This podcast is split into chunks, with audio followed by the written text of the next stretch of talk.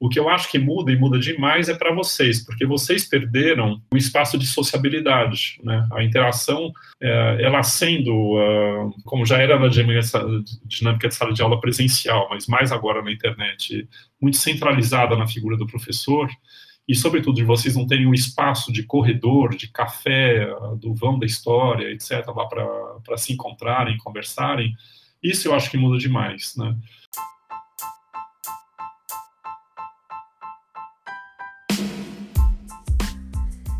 Sejam bem-vindos a mais um episódio de Perfis da História, um podcast desenvolvido pelo PET História USP e que busca recuperar os acontecimentos e transformações do Departamento de História da Universidade de São Paulo através de relatos pessoais daqueles que já passaram e por ele passam até os dias de hoje. Olá, ouvintes, bem-vindos a mais um episódio do nosso podcast Perfis da História, um podcast vinculado ao programa de educação tutorial, o PET História USP.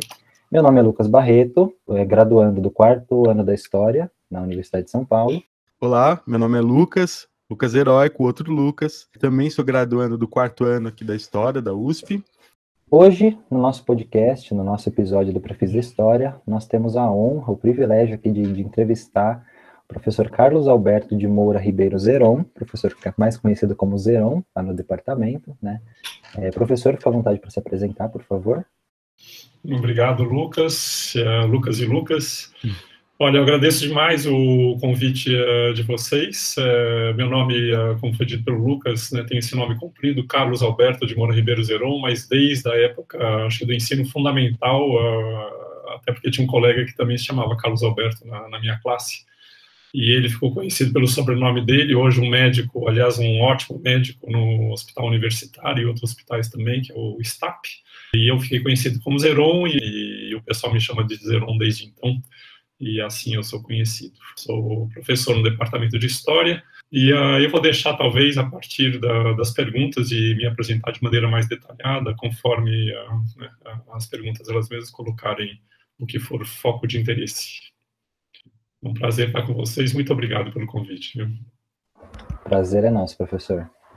Com certeza.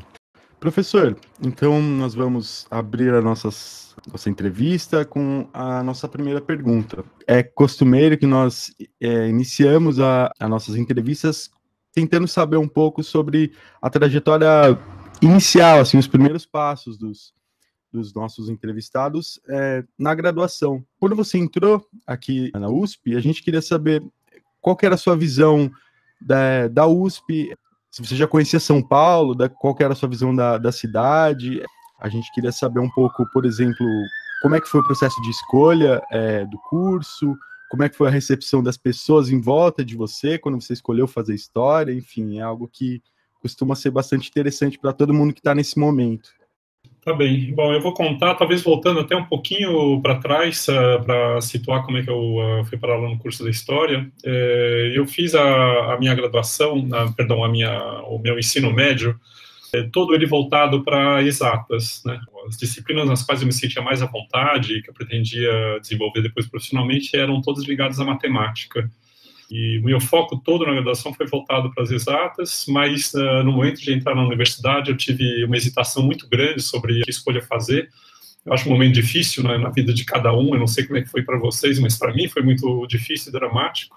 E prestar o vestibular pela FUVEST, era FUVEST, claro, já na época, é, eles uh, induziam a gente a escolher pelo menos a área, né? E eram manuais que eram vendidos para a gente poder se inscrever. Eu comprei para dizer para vocês os três manuais de exatas, biológicas e humanas, porque eu não tinha a menor ideia naquele momento do que fazer.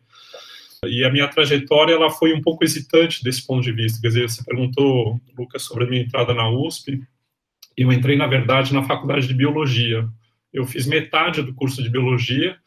Eu tinha muito interesse na, na disciplina, mas o curso, eu devo dizer, enfim, para as minhas expectativas, era muito ruim, era um curso muito é, voltado à memorização apenas de informações, não havia reflexão, e é um curso que realmente eu não gostei, né? eu me esforcei para fazer metade dele e acabei abandonando, E eu acho que uh, eu, com os colegas da época, talvez tenhamos organizado, eu não posso afirmar isso, mas eu acho que foi a primeira greve no, no curso de biologia, e era uma greve que foi uh, movida pelos estudantes né, por motivo de crítica ao próprio curso, porque era um curso realmente muito limitado. E eu tinha lá meus 18 anos na época, eu tinha queria tinha outras expectativas na vida e a perspectiva de passar quatro, cinco anos num curso pesado, num curso período integral, eu passava manhã e tarde na biologia, é, passar quatro anos naquela perspectiva apenas decorando informações sem qualquer tipo de reflexão, né, é, não havia realmente, né, é, os professores que davam alguma perspectiva para isso eram professores que não estavam ensinando na graduação, a gente identificou uns três ou quatro ali, mas o pessoal estava voltado mais à pesquisa e pós-graduação, e eu acabei eh, abandonando o curso na metade. E havia uma, uma distinção na época, porque a gente podia cursar mais de uma graduação ao mesmo tempo. Né? Então, eu cheguei a encavalar durante um semestre apenas a biologia com a história, que foi o curso para onde eu fui na sequência. Né? E depois eu ainda encavalei, uh, isso então, em 81 eu estava na biologia, é, uma carga horária pesada, como eu disse para vocês. 82 eu fui para história, em 83 eu entrei na filosofia também, que eu também cursei uh, uma parte do curso e acabei abandonando também e, uh, e voltando meu foco para a história. Né? Então ficaram dois cursos incompletos. Fechei a vaga, liberei a vaga, é claro, mas isso não era um problema na época. E me concentrei na história. O contexto 82 era essa lenta saída né, da ditadura civil-militar, né, um momento crítico para a história do Brasil e eu nascido em 62, eu tinha passado praticamente minha vida inteira né, sob a ditadura, e isso, é claro, impactava a vida da gente, né, é, cada um à sua maneira, conforme sua posição social, digamos, né, a classe social e tudo mais, mas impactou muito a minha vida. E era um momento, acho que especialmente interessante, essa lenta saída da, da ditadura, do ponto de vista das ciências humanas em particular. Né? Quer dizer, havia organismos também para as outras ciências muito ativos, a SBPC, por exemplo, foi um órgão extremamente ativo nesse período, né? mas uh, nas ciências humanas havia uma renovação muito grande uh, das perspectivas teóricas, né? e isso tanto no Brasil quanto fora do Brasil, né? de renovação do, do marxismo, né? uma crítica do marxismo bastante acentuada e renovadora, as, uh, as junções que se faziam no período entre antropologia, e história. Isso uh, trouxe um impulso, um, um, respiro, ares muito novos também para a história. E havia também uma, uma lenta presença aqui no Brasil da microhistória, né, que foi chegando aos poucos, sobretudo através dos trabalhos do Carlos Ginsburg, e menos dos outros uh, seus colegas, né, o Giovanni Leve, Eduardo Grande, que chegaram muito pouco aqui no Brasil. Né. Então, assim, basicamente, com a minha a graduação foi, foi isso, né, minha entrada na USP foi essa. O departamento de história era muito diferente na época, eu tenho a minha lembrança, eu tenho até os números, eu posso certificar isso, mas pelo menos a minha lembrança, a minha imagem de que eram, eram, eram turmas menores, as classes eram menores, né, havia esse estranhamento que eu acho que todos vocês na graduação sentem, que é uma mudança de, de um ambiente mais distante, talvez mais frio, né? As coisas são maiores, né? Tudo é complicado, não é muito transparente. É, é um pouco diferente da sensação que a gente tinha na escola, que por mais que as escolas fossem grandes, mas a gente tinha turma, né? E uma certa proximidade com professores, mas a ideia de uma turma que acompanhava, né, de ano a ano, tal e que isso na história, eu posso até contar depois um pouco para vocês a história disso, né, mas uh, as turmas uh, existiam na história, mas elas foram desfeitas, uh, desfeitas justamente no, durante a minha graduação. Enfim, preciso relembrar as datas, mas enfim, teve uma mudança durante a minha graduação, justamente, na, durante a graduação eles tentaram refazer uh, a ideia de turma, reconstituir a ideia de turma, criando o, o semestre ideal mas uh, eu tenho a impressão que as coisas se massificaram um pouco desde a minha graduação, que já vão lá, né, seus 40 anos praticamente, né? já estou entrando né, na, na, na, última fase da vida e faz muito tempo tudo isso. Eu tenho né, uma lembrança assim que é muito mais uma imagem do que propriamente né, alguma coisa é, de uma experiência muito viva na minha memória. Muito legal, professor, muito legal. É, e eu uhum. acho que nessa mesma linha de raciocínio, né, desse, desse momento vivido pelo senhor na ditadura, né, durante pelo menos aí a década de 80, a gente fica justamente se perguntando sobre como que eram essas vivências, né, nesse ambiente universitário nos anos, nos anos 80, né? Uhum. Por exemplo, se o senhor participava de, de, de atividades da atlética, você frequentava o CP, que acho que é algo mais específico da sua pessoa, ou se, enfim, se o senhor participava de algum, algum debate dentro do movimento estudantil, do centro acadêmico da história, enfim. Uhum. Como que eram essas vivências na prática, assim, vividas pelo senhor? Então, uh, é, bom, sim, eu frequentei bastante, uh, eu sempre gostei de, uh, de fazer esporte, e vários esportes, nunca tive né, um esporte privilegiado, tem as coisas que eu gosto mais, gosto muito de nadar e, coisas assim, né, mas eu fiz vários esportes, me dediquei, inclusive, a vários, né, desde, sei lá, eu salto em altura até natação, estou dizendo fiz coisas, disciplinas variadas, mas sempre gostei muito. Mas em termos mais do que você está perguntando, assim, é, a década de 80 tinha uma atividade uh, é, bastante intensa do ponto de vista cultural. Era muito forte, por exemplo, o movimento cineclubista. Né? Tinha muito cineclube na cidade, tudo isso desapareceu, não tem mais nada hoje, né? Não sei, sei lá, tá tudo né, individualizado pela internet, coisas assim, mas é, não existiam essas coisas na época, década de 80, imaginem vocês. E a atividade de cineclube, portanto, era uma coisa muito intensa, na, particularmente em São Paulo, no Brasil inteiro, né? mas uh, em São Paulo era muito intenso, e tinha alguns lugares emblemáticos desse ponto de vista, como o Cineclube Bexiga, né, que foi um, lugar né, de, uh, de, discussão, um ponto de encontro cultural muito forte, uh, entre outros. Né? E, e eu, eu, frequentei muito espaços externos à USP né, para esse tipo de atividade. Na USP também algumas coisas, mas uh, eu estava mais na cidade, digamos assim, né, né, frequentando espaços na cidade. E na, lá na história é, houve muita atividade, a gente uh, chegou a fazer jornal, e muita discussão, etc. Mas em termos de atividade política, isso que eu estou falando desse ambiente de renovação, especialmente uh, no marxismo, né, nas críticas internas dos marxistas ao próprio marxismo, era uma coisa bastante intensa né, dessa década de 80. Eu estou dizendo tanto no Brasil quanto fora do Brasil. E isso mobilizava muito os estudantes, havia um interesse em acompanhar essas discussões, né, e isso se traduziu em muita atividade no período, né, em encontros, debates e discussões também dos próprios estudantes sobre os seus interesses, sua vida estudantil. E eu acompanhei isso de maneira bastante intensa também durante a graduação. Agora, nunca traduzi isso como uma atividade política organizada. Né? O que havia, o que a gente chamava na, na época de, uh, de um movimento independente dos estudantes, que era muito forte. Havia as tendências políticas organizadas, que eram fortes nesse período, estou dizendo, no né, final da ditadura, né, a atividade dessas tendências uh, políticas eram, eram bastante intensas mas havia um movimento que se chamava de, uh, de independente também, que era bastante intenso, muito é, organizado, se a gente pode dizer, apesar da aparente contradição dos termos entre a independência e a, e a organização, mas havia uma, uma, organização também. E eu sempre uh, tive mais próximo dessas pessoas e colaborando né, com essas discussões uh, junto com essas pessoas. Né? Foi assim mais que eu, que eu atuei politicamente no, no departamento. Professor, uma coisa que a gente procura fazer muito aqui nas nossas perguntas é trazer um pouco da nossa vivência e perguntar para você como é que foi a sua.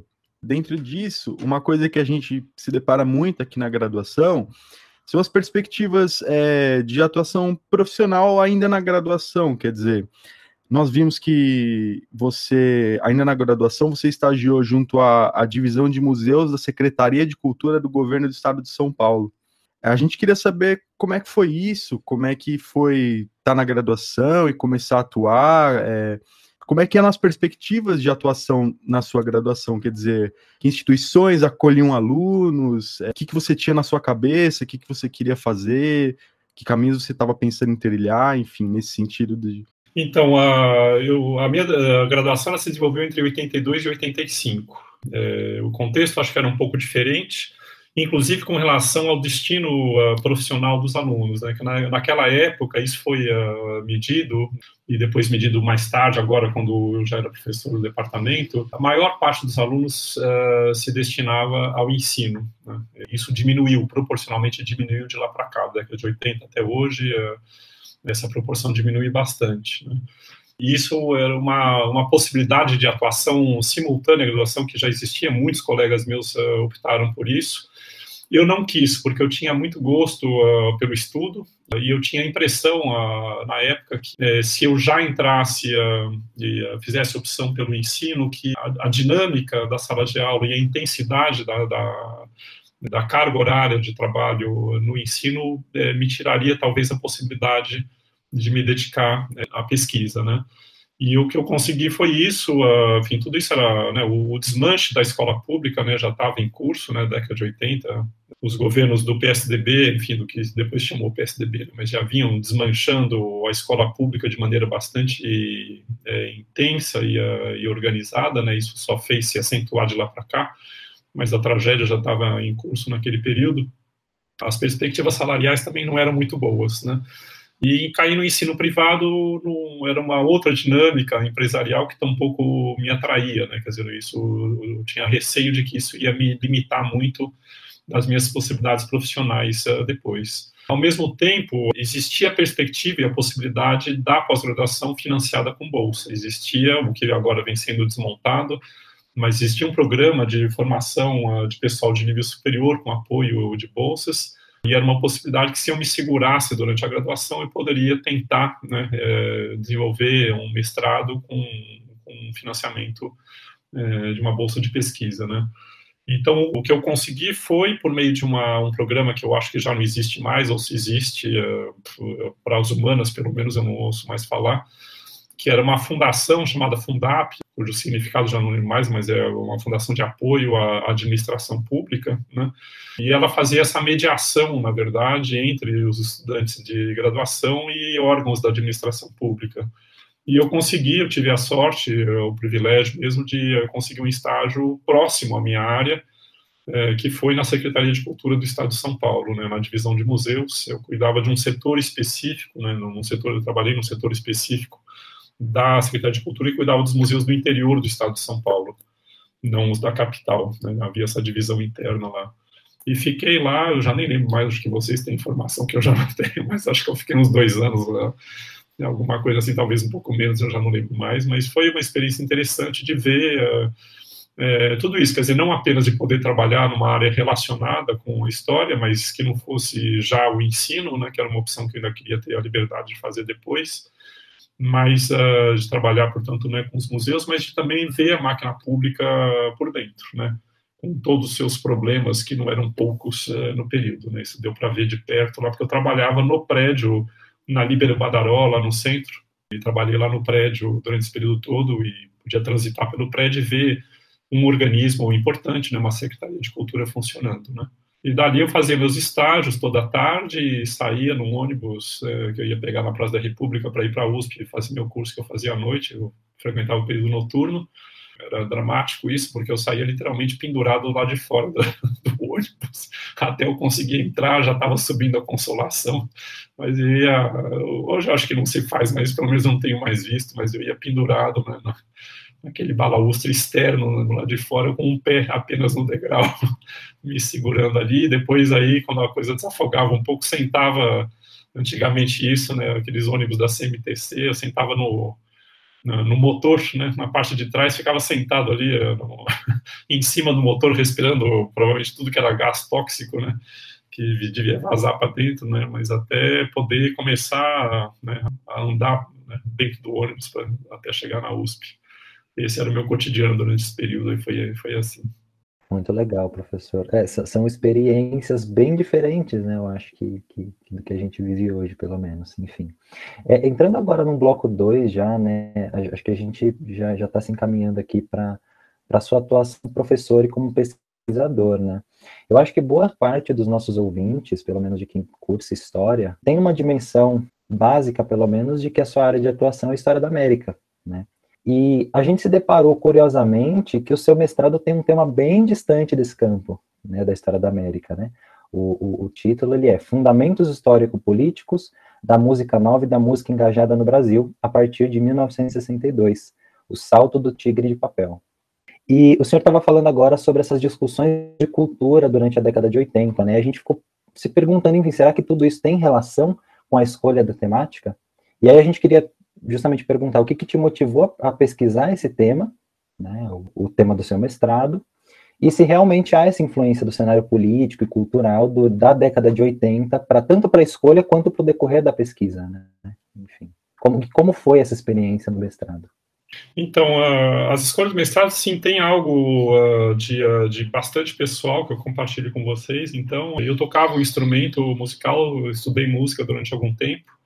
É, flauta transversal foi meu instrumento de estudo, né? Toquei também um pouco de saxofone, mas era flauta mais que eu me dediquei nesse período.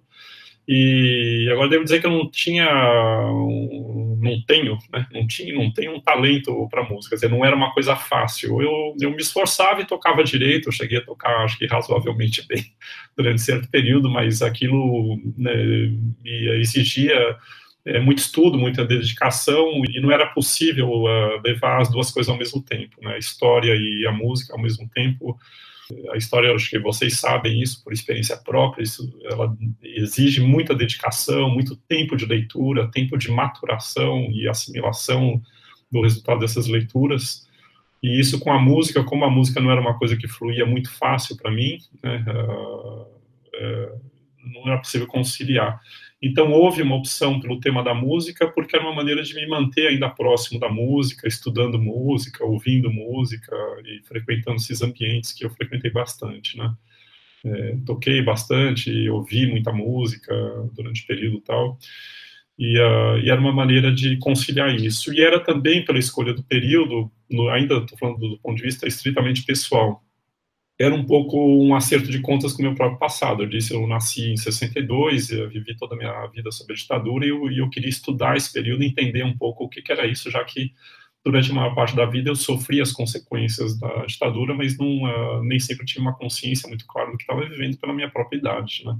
É, quando eu comecei a entender o que estava acontecendo, eu lembro das primeiras grandes manifestações nas quais me envolvi, etc. Eu já era né, um pré-adolescente e eu tinha vontade de revisitar um pouco esse período. E eu acho que, como muitos estudantes, né, a gente é muito atraído pela história contemporânea porque ela né, nos toca mais de perto, né, simplesmente pelo fato de nós vivermos nesse período. Então, tudo isso determinou a, a escolha do, do, tema do mestrado, né, mas era uma escolha também legítima do ponto de vista estritamente do estudo da história. Né. O período abarcado, ele, acho que até a data coincide, né, o manifesto, a publicação do manifesto Música Nova, acho que é de 62, por, por uma coincidência apenas, de, de nascimento, mas a, no mestrado eu volto mais para trás, para entender esse período, né, como é que se fez música é, engajada no Brasil, é, politicamente engajada no Brasil. Uh, nesse período eu tive que voltar mais para trás e voltei, né, as décadas de, de 40 e 50, particularmente, né, voltei, enfim, até a década de 20, mas com né, um olhar bastante atento também à década de 40 e 50, e depois, sim, aí vem todo o foco principal da década de 60 até a década de 90, né? Cobria todo esse período de 60 até 90, 91, mais ou menos, durante o mestrado. Agora, só para, desculpa me alongar um pouco mais, mas corrigir um pouco, talvez a percepção que vocês tenham, porque a, a minha pesquisa, depois no doutorado, na verdade há um vínculo entre mestrado e doutorado que não é evidente, mas toda a justificativa desses compositores sobre o tipo de música que eles faziam ela se enraizava nas, uh, nas pesadas heranças coloniais que, uh, que o Brasil tem. E me interessou no doutorado voltar né, uh, justamente a essas questões, estudar o período colonial, foi ali que eu fiz meu doutorado, é, sobre o período, né, século XVI e início do XVII. Eu queria ver essas heranças, né, quer dizer, o tema da herança cultural era o grande tema explicativo é, para a atuação desses compositores aqui no Brasil, e era um tema explicativo também é, para as referências é, teóricas e musicais que eles tinham também e que remetiam à discussão entre nacionalistas e internacionalistas é, no Brasil, mas remetia também a todo o processo cultural, especificamente musical, que foi vivido na União Soviética. Né? Em todos esses períodos e em todos esses contextos, tanto na União Soviética quanto aqui no Brasil ao longo do século XX, o tema da herança cultural era um tema estruturante para a reflexão desses compositores. Né? Então, é, o meu, meu doutorado se vincula ao mestrado, apesar da, da, distância muito grande de temas, mas se vincula ao tema da, da herança e da herança cultural. Né? E aí que eu fui voltar no doutorado ao, período, ao estudo do período colonial. Agora, o que eu estava me propondo a corrigir, entre aspas, né, a palavra é muito forte, mas a, da imagem, talvez, que vocês tenham, eu ensino História da América Colonial há uns 10 anos no Departamento de História, mas antes disso, o, o curso para o qual eu prestei a cadeira era de História Moderna, né, eu estudei, eu ensinei também uns 10 anos de História Moderna. O que eu sempre tentei evitar, na verdade, é um enclausuramento do ensino no meu campo de pesquisa. O meu campo privilegiado de, de pesquisa é a história do Brasil colonial, mas sempre articulado à África e, e à Europa. Mas eu nunca quis ensinar em Brasil colonial. Talvez fosse minha zona de conforto, porque eu conheço bem a documentação, eu estou lendo isso já há muitos anos mas eu nunca quis me enclausurar ali dentro, né? Para mim, é o, mais interessante e mais estimulante é estabelecer as conexões, né? E é o que eu fiz durante 10 anos com a história da Europa, ensinando história moderna, e eu tenho feito já há 10 anos olhando um diálogo que é muito muito rarefeito, enfim, é muito pouco desenvolvido uh, entre os dois lados da América, da América Latina. Né? A gente conversa muito pouco historiograficamente uh, e também historicamente. O ensino na história da América colonial me trouxe, me ampliou demais as perspectivas uh, de pesquisa. Né? Então, são essas as opções que eu tenho feito ali no departamento. É bom, professor, foi interessante que você tocou, puxou o doutorado, porque justamente era essa transição que a gente está interessado também em entender. Então, quer dizer, para quem olha de fora, enfim, talvez não, não tenha essa percepção dessa ligação temática entre o seu mestrado e o doutorado. Mas, de qualquer forma, houve assim, é, e, e isso muito nos interessa, porque nós, para quem, para nós e para quem vai fazer carreira na, na academia, você vai ter que fazer escolhas, né? Você vai ter que decidir por onde você vai, vai trilhar o seu caminho, que temas escolher, que recortes, enfim. E você acabou é, abordando no seu doutorado a, a Companhia de Jesus é, e a escravidão no Brasil na época moderna. A gente queria entender como é que foi esse processo de, de maturando. Não foi uma, uma quebra, mas foi uma, uma transição, um deslizamento de alguma forma. A gente queria saber, então, como é que foi esse processo. A gente viu também que você fez parte dessa pesquisa na França, né, do seu doutorado. É, a gente queria saber um pouco o que, que motivou você a ir para lá especificamente, né? É, o que, que, te chamou a atenção, enfim. E é, é, assim que você é, nos explicar um pouco disso, a gente queria saber também, agora trazendo também um pouco para a gente, é qual que foi a importância desse intercâmbio para você e qual que você entende que é a importância do intercâmbio hoje ainda. Quer dizer, a gente quer saber é, quais que são as diferenças de fazer intercâmbio na sua época de, de graduação, de mestrado, de, de, doutorado, e o que, que você enxerga, já trazendo para o nosso departamento hoje, as opções, como que está essa, essa perspectiva de fazer intercâmbio hoje? Tá. É, bom, as escolhas que eu pude fazer uh, no, no meu tempo de graduação, mesmo no mestrado, foram feitas em condições que eu acho que vocês já não têm mais. Né? A pós-graduação se modificou bastante da década de 80 para cá. E, sobretudo, o que eu acho que é um pouco problemático, especialmente, quero dizer, para ciências humanas, é o encolhimento do tempo é, de conclusão desses trabalhos. Né? Eu digo para vocês, o meu mestrado eu levei, acho que, cinco anos e meio para fazer, eu já não lembro mais, eu entrei em 86, eu defendi a tese uh, no final de 91, é, acho que foram cinco anos e meio, né? E, uh, e, não havia nenhuma restrição quanto a isso, isso não era um problema, né? Quando começou o sistema de pontuação e de avaliação dos programas, avaliação que eu acho necessária, né? Eu acho que ela é absolutamente necessária. A gente tem que saber né? é, onde estamos e como funcionamos, né? Mas uh, a gente entrou numa dinâmica, eu acho muito ruim para ciências humanas, porque o, o tempo da, das ciências humanas é muito mais lento. Entende? Não é uma questão de uh, fazer uma certa experiência, medir os resultados, né? Desenhar os gráficos e pronto, as coisas estão medidas. Né? A gente é, precisa né, de tempo de uh, assimilação de conceitos e de ideias, isso é um tempo lento, e a gente lida com uma coisa muito difícil né, de, eh, de medir, né, que é documentação antiga, né, que é toda lacunar, cheia de pontos de vista, de interesses, etc. É difícil lidar com essas coisas. Né? Não faço desmerecimento nenhum, eu sei muito bem pela biologia que eu frequentei lá, as dificuldades da pesquisa na biologia também, mas é diferente. Né? Os nossos tempos eles são, são diferentes. E eu acho que eu tive isso, que talvez vocês não tenham mais, que foi um tempo maior, né, de amadurecer as minhas ideias e fazer as minhas escolhas, né. Então, isso acho que muda muito, né. É, essas escolhas foram feitas é, num tempo que me pareceu adequado, entende? Eu defendi meu mestrado quando eu achei que ele estava pronto, pronto nunca está, né, mas que tinha um, né, um ponto de chegada provisório que era satisfatório, eu acho que a tese, a dissertação, perdão, foi, foi bem recebida, e depois o meu doutorado também eu fui fazer na França, que também é um lugar que até hoje não tem tempo de, uh, de entrega. Eu tive numa banca na semana passada lá na França, uma banca de qualificação, né, e perguntei, ah, qual que é o seu tempo, né, quando que você tem que entregar? Ela falou, não, entrego quando eu quiser, não tem.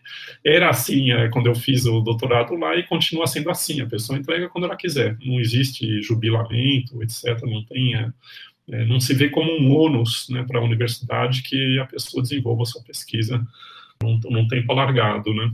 Agora, por que, que eu fui fazer na França? Bom, eu acho isso, que a, a vivência de uma experiência acadêmica, da formação acadêmica no exterior, ela é muito importante. Né? Na França, para dizer para vocês, é muito mal visto é, o que é típico aqui no Brasil e particularmente na USP, que é a pessoa que faz toda a carreira dentro da mesma instituição. Eu conheço né, trocentos casos, né, porque essa é a regra aqui, de fato, que a pessoa que faz iniciação científica, mestrado e doutorado na mesma instituição, ao ponto que a, a FAPESP proíbe que a pessoa faça o, o pós-doutorado dela na mesma instituição, né, que é uma, uma, maneira de tentar tirar de lá de dentro, né, e, uh, mas de uma maneira um pouco tímida, né? É, e, e uh, o que é pior ainda, eu acho, no, no, Brasil e mesmo no nosso departamento, pessoa que faz toda essa trajetória com o mesmo orientador. Isso no, na França é, é, extremamente mal visto. Quer dizer, é difícil uma pessoa que faça uma trajetória dessa. Bom, primeiro, é difícil que uma pessoa faça uma trajetória dessa lá na França. E segundo, que se ela fizer uma trajetória assim, que ela consiga um emprego depois, porque uh, o mercado de trabalho é muito concorrido e uma pessoa que não tem essa diversidade de, de, eh, de, pontos de vista, que não, que não se enfrenta com outras instituições, com outras, uh, outras uh, escolas historiográficas, outras maneiras de praticar a pesquisa, etc., isso é muito negativo. Né? E aqui no Brasil, não, isso é positivado. Né? Isso dá uma ideia de, sei lá, eu, de, de coerência, de fidelidade, não sei que tipo de valores que são atribuídos a isso, mas isso é, é, é, muito negativo lá, né? Isso na Europa de maneira geral, na França em particular, né? Isso eu falo com, com, pleno conhecimento, né? E eu acho que isso é muito importante, quer dizer que na nossa trajetória a gente uh, frequente outros espaços, ouça outros debates e se enfrente uh, esses debates com as nossas marcas pregressas, né? As nossas o que aprendemos na USP, como é que a gente enfrenta isso fora do país ou em outra universidade dentro do país. É importante uh, ter essas fricções e um amadurecimento e um crescimento no debate. Quando você está dentro de um, né, de, um, de um, lugar que já está com essas marcas definidas, não há propriamente né, crescimento por falta exatamente desses enfrentamentos. Né? Acho que empobrece muito a, a, a formação. E é claro, uh, enfim, uh, o capitalismo, digamos, ele ele é ele aplanou muito as diferenças é, no mundo inteiro né? O, o, choque a diferença entre Brasil e França é, sob certos aspectos ele pode ser forte mas sob outros aspectos ele é muito pequeno porque os produtos que se consomem cultural e culturais são basicamente os mesmos ouvem-se os mesmos filmes ouve-se as mesmas músicas etc Quer dizer, é, é o que resta de cultura local, com as marcas locais, é que é o que há de mais interessante dessa diversidade. Portanto, é, eu já nem sei essa altura, quer dizer, eu acho que isso é uma experiência positiva, necessária, mesmo necessária, eu acho, para a formação de cada um de nós. Né? Há poucos anos atrás, eu coordeno é, lá na USP, na, na três convênios internacionais não por acaso com universidades francesas, mas foi claro, porque eu tenho uma ligação lá com a França, foi construída lá, eu fiquei praticamente 10 anos morando lá. E, uh, e, depois que eu terminei meu doutorado, eu voltei frequentemente também à, é, à França. Acho que todos os anos, até recentemente, eu estava voltando todos os anos para lá, seja como professor convidado, como pesquisador, ou para congressos e coisas assim. Então é um, um, lugar que eu frequentei, frequento há muito tempo, né? Eu acabei criando alguns vínculos lá e coordeno três convênios com a faculdade onde eu fiz meu doutorado, que é a Escola de Altos Estudos em Ciências Sociais, né, que é uma, uma faculdade que tem uma proposta interessante, eles só tinham, até pouco tempo atrás, é, doutorado. Né? Não é propriamente uma faculdade, era um lugar, de, isso chamado de altos estudos, eles só produziam doutorado. Tem um corpo significativo de professores, acho que eles são 250 professores, 250, 260, enfim, em torno desse número, mas eles só faziam doutorados, eram seminários de pesquisa e formação de doutores. Né? E com a reforma do, do, sistema de ensino universitário de Bolonha, que acho que, não lembro que ano que foi a reforma do, de Bolonha, o acordo de Bolonha, eles foram obrigados a aceitar também mestrandos. Né? Isso mudou um pouco a característica, mas não é uma faculdade de graduação. E, além disso, eu coordeno um outro convênio com a Sorbonne, que antigamente era chamado de Paris 4, depois também teve né, uns, uns movimentos de, de fusão de universidades lá na França, então agora se chama Universidade Paris-Sorbonne, que agrega é, outras universidades, e a gente coordena, esse é o primeiro convênio que eu, que eu construí lá, e uh, que é um convênio muito ativo na, na FEFELESH, né? tem muitos estudantes que partiam para lá. E mais recentemente a gente fez uh, um convênio com uma universidade que fica uh, logo na periferia de Paris, mas chega-se lá por metrô, né, um bilhete de metrô, você está lá. Uma viagem um tiquinho mais longa, mas não é Paris, porque chama-se Créteil, fica na, ao leste de Paris, e que tem uma boa universidade lá, com umas perspectivas muito interessantes, mas é um convênio novo que eu acho que ainda não está muito ativo ainda. Professor, interessante que você abordou esse, justamente esse, esse aspecto da sua, da sua atuação, porque é algo que a gente está realmente interessado. Quer dizer, a gente percebeu justamente que você tem essa relação, você mantém, mesmo atuando aqui é, no Brasil, aqui em São Paulo, você mantém essa relação com instituições de diversos outros países, né? Sobretudo na França, como você está dizendo. A gente estava se questionando, assim, que você falou muito sobre isso, mas o quanto enriquece a formação, a sua formação, e o quanto enriquece o departamento, por exemplo, é, da USP, da FEFELESH, ter alguém que, que vá trazer gente para cá de fora, gente que vai mandar gente daqui para lá para fora, enfim, partindo de um ponto mais, mais técnico, mais objetivo, o quão importante foi para você, que é algo que para nós também é muito caro, é algo que a gente está sempre pensando muito, conhecer outras línguas, dominar outras línguas, né? Enfim, então, se você pudesse falar mais um pouco sobre isso. Então, eu começo pelo fim, talvez, questão do conhecimento das línguas, porque foi uma coisa que mudou na grade curricular da formação dos estudantes de história na graduação lá no departamento. Quando eu cursei a graduação na década de 80, eu peguei ainda os resquícios disso. A gente tinha na grade, como matéria optativa, uma disciplina que chamava-se francês instrumental enfim, a gente aprendia a língua dominante na escola, é, ensino fundamental médio era a segunda língua era, era, inglês, né? Agora eu acho que o espanhol veio, veio com muita força, né? Pressupunha-se, eu acho que a gente tinha alguma base de inglês, eles ofereciam o francês como uma segunda língua, uma, terceira língua já alternativa, né? Era um ano de, de formação que dava, tentava, chamava-se instrumental, isso, tentava te instrumentar apenas para que você conseguisse ler é, um texto em francês, né? E é claro, né, a historiografia francesa, bom, acho que já perdeu um pouco da, da pujança que tinha antigamente, mas, é, mas é uma historiografia e era uma historiografia muito forte, né? Então havia um interesse também uh, no aprendizado dessa língua em específico.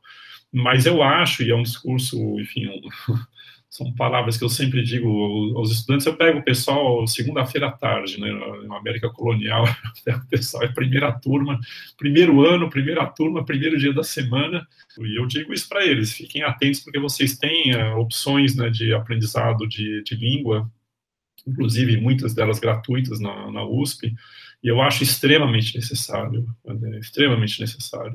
Você não consegue fazer pesquisa é, em história sem ter conhecimento relativamente seguro de outras línguas, né? pelo menos mais uma no seu campo de estudo privilegiado. É muito necessário isso. Agora, conhecer outra língua é também, por meio da língua, conhecer outras culturas. Né? Então, eu acho que isso faz parte também. Né? Não dá para, especialmente no mundo que a gente vive hoje, a gente ficar né, restrito e limitado só ao que, uh, o que é traduzido em português, dependente de uh, opções. Uh, mercadológicas das nossas editoras, do que elas escolhem, elas escolhem traduzir ou não, né? não dá para depender disso, né? são opções de mercado, não são opções é, acadêmicas e científicas que são feitas pelas editoras. E eu acho que não dá também para estar em contato com o mundo dependendo apenas da língua portuguesa, né? Depender de legenda para ver um filme, sei lá, eu.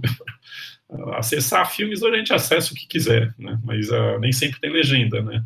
E é uma limitação muito grande, né? Você ficar restrito àquilo que foi legendado ou que foi traduzido. Não dá, eu acho que simplesmente não dá para se situar e estar no mundo sem conhecimento de outras línguas. Isso é muito necessário. Acho que para todos, para todos, né, qualquer profissão, não importa qual profissão, né, para ser cidadão do mundo hoje precisa conhecimento de outras línguas. Mas para a história em particular, para ciências humanas de maneira geral, isso é, é vital. Né? Não dá para fazer de outra maneira. Né? Agora, então, quanto ao outro aspecto, que, uh, que é o que se convencionou chamar recentemente de internacionalização, né, não sei se é uma palavra muito boa, mas isso eu acho que é um consenso que uh, está estabelecido por quem uh, ocupa uma posição dirigente na pesquisa. As agências de financiamento nos cobram isso, a própria USP nos cobra isso, e tem sido cobra, cobrado assim mais enfaticamente, pesadamente nos últimos anos na USP é muito importante isso, né? Isso tem muito a ver com o que eu comentei, eu acho, do que era a nossa formação dentro de um quintal, de que não sai daquele quintal, né? Esses intercâmbios são necessários e têm sido bastante estimulados. Claro, nesses governos uh, recentes, né, de, de grosseirões e ignorantes, é, ficou difícil, né? Porque as bolsas foram cortadas, né? Os programas de internacionalização foram cortados, etc. Mas, enfim, a gente está nessa maré muito ruim, né, do, governo dos grosseirões, né?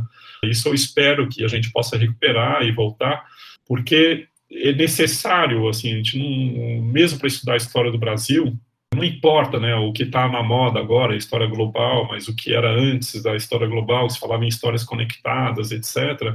Mas a gente não pode estudar a história do Brasil, não importa se no período colonial ou na história contemporânea, sem uh, situar o Brasil nas uh, relações que, uh, que ele estabeleceu com outros povos e outros continentes. E a gente não pode fazer isso, mais uma vez, limitado aos nossos instrumentos locais apenas. A gente tem que se confrontar com outras historiografias, com outros debates, e inclusive com os campos especializados né, dos outros, dos debates. Eu não posso estudar escravidão apenas aqui no Brasil, por mais que seja pujante a nossa historiografia sobre escravidão, mas a gente tem que se enfrentar com os debates que são feitos eh, na África, na Europa, nos Estados Unidos, no resto da América, enfim. A gente tem que se enfrentar com esses debates para ter uma real medida, não só dos nossos campos de estudo, mas também do objeto histórico em si. Isso é incontornável, é necessário e, enfim, algumas coisas vêm sendo muito facilitadas, porque quando eu fiz pesquisa não tinha uma política de digitalização de, de livros e de, uh, e de documentos. Né? Então, a gente tinha que ir ao arquivo né, para fazer pesquisa, tinha que tomar um avião, aterrizar e achar um jeito né, de morar numa cidade durante algum tempo, e, e tudo isso era bastante complicado. Né? As coisas ficaram muito mais fáceis porque a gente pode fazer isso, em parte, sem sair de casa, né, para pesquisa. Né? E, bom, e tem esses sites todos né, que a gente encontra, né, boa parte da bibliografia já digitalizada, né? E isso facilita muito a vida.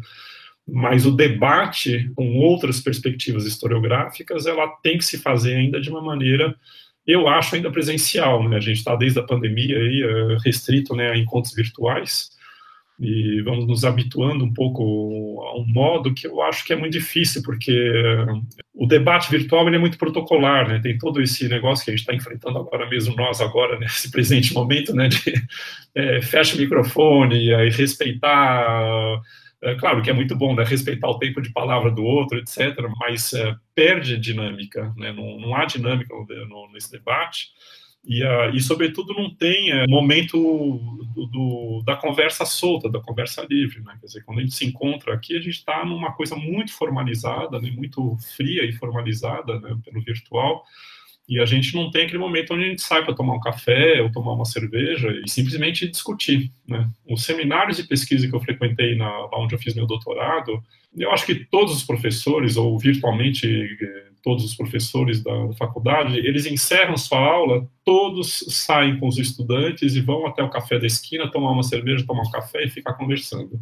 Tem pelo menos meia hora, uma hora, depois isso é ritual e é um espaço privilegiadíssimo de você ter uma interação solta com as pessoas. Isso no virtual não, não existe, é impossível. Né? Não, não, tem. Né? Por mais que, enfim, lá na biblioteca a gente faz nossas reuniões, depois a gente abre o espaço do cafezinho virtual, mas a gente continua né, preso à, à, frieza da internet, a coisa não rola, não tem, não tem como.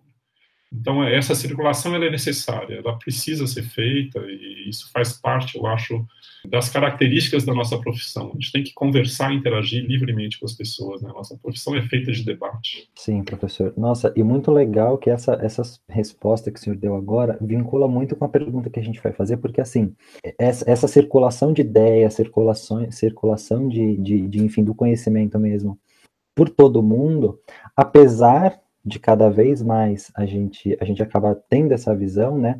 Dentro do departamento, por exemplo, a gente ainda vê muito essa divisão estrita, história antiga, é, história medieval, né? É, história contemporânea, enfim.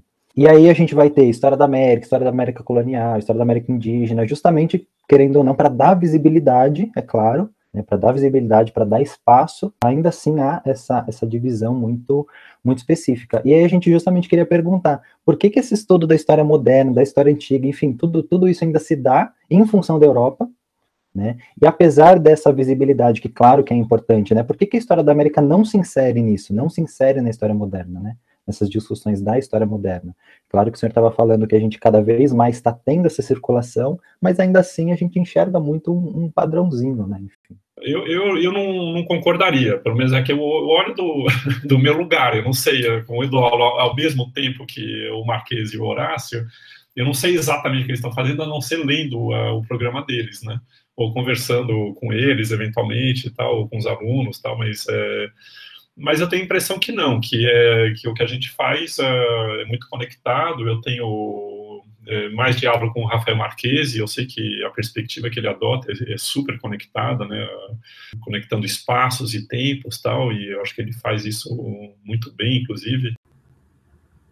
Eu não, não concordo muito com isso, quer dizer, na verdade, ao contrário, o que eu acho que, uh, de alguma maneira, transcende essas divisões e explica um pouco, indo ao outro ponto da tua pergunta, né, por que que a gente tão voltado né, às escolas historiográficas europeias, né, eu acho que é pela nossa situação no mundo. Quer dizer, o, o capitalismo ele, ele, domina o mundo inteiro hoje. Né, não tem praticamente, virtualmente, não existe mais mancha branca no mundo, lugares que não, que não sejam tocados pelo capitalismo. Né, está em toda parte.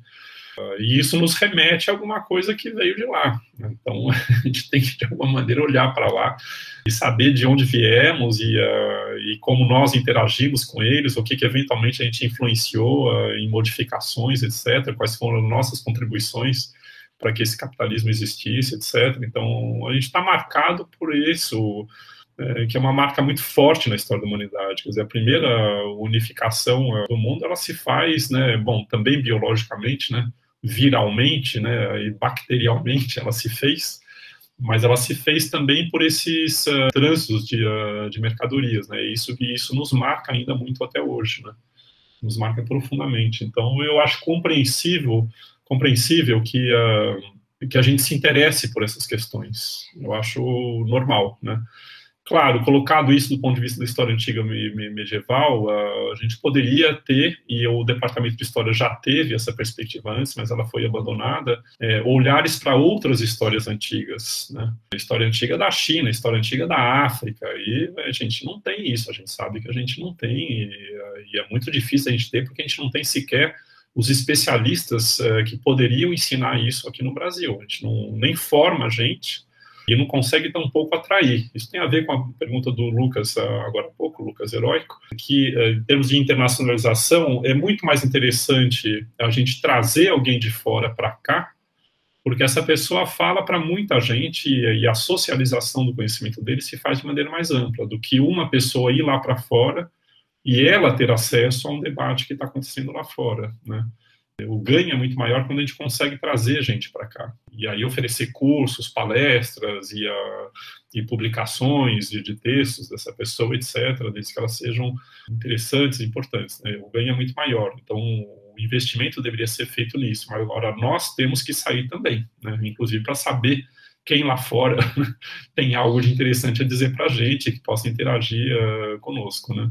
Então isso eu acho compreensível, mas assim, uh, voltando a esse ponto que é um é marginal a tua questão, não estava compreendindo a tua questão, mas o currículo do Departamento de História já compreendeu antigamente história de outros povos e de outras regiões E hoje é claro que a gente está muito mais restrito, ou mesmo estritamente restrito a, uma história do Ocidente. Né? A gente não olha né, de uma certa linha para lá, ali do Oriente Médio para lá, a gente já nem olha mais. Né? Praticamente nada, ou mesmo, ou mesmo nada. Não, não sabe nada. E não é possível, né? porque essas conexões existem há muito tempo. Né? pelo menos desde as navegações, pelo menos, né, mas na verdade existem desde antes, de maneira menos intensa, porque as rotas terrestres eram frequentadas, né, e uh, elas existiram, e a gente deveria olhar para essas coisas. Agora, hoje, no mundo atual, inclusive com essas uh, mudanças geopolíticas que estão acontecendo, né, com o peso que a China vai adquirindo, quem no Brasil né, uh, sabe falar mandarim? quem conhece a história da China? É muito pouco, né? Muito pouco. A gente está completamente despreparado para enfrentar esse mundo desse ponto de vista, né?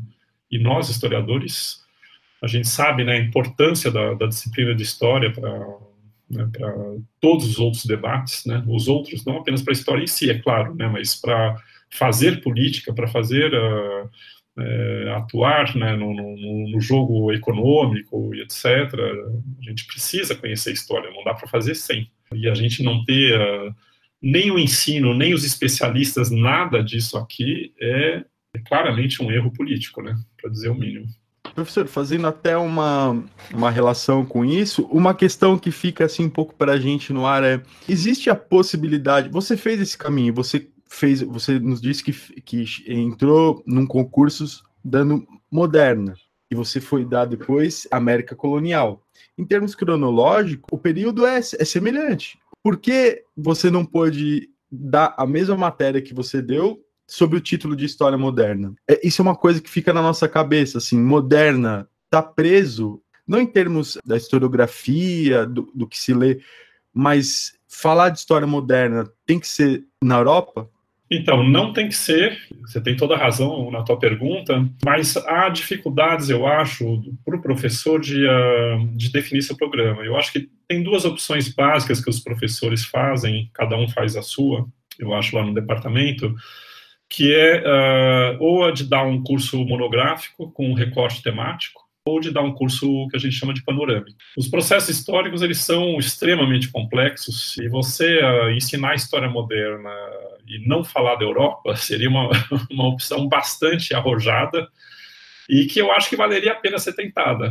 Né? É, falar, eu acho que seria bastante interessante, eu não sei se o desafio seria grande, mas falar da história moderna a partir da China, a partir do Japão, a partir da América, a partir da África, etc., e, uh, e falar em volta da Europa, seria muito interessante. Mas haveria talvez um preço a pagar que precisaria ser compartilhado com os estudantes, que é um estudante que teria aquele semestre ou aquele ano para estudar a história da Europa moderna, com processos históricos importantes, Revolução Inglesa, Renascimento, Revolução Francesa, sei lá o quê, e ele passar em branco com relação a esses temas. Né? Depois ele é jogado em sala de aula para ensinar para estudantes e uh, ele não teria tido muito contato com esses temas. Então é uma, é uma opção arrojada e arriscada ao mesmo tempo. Né? Isso precisaria ser pensado.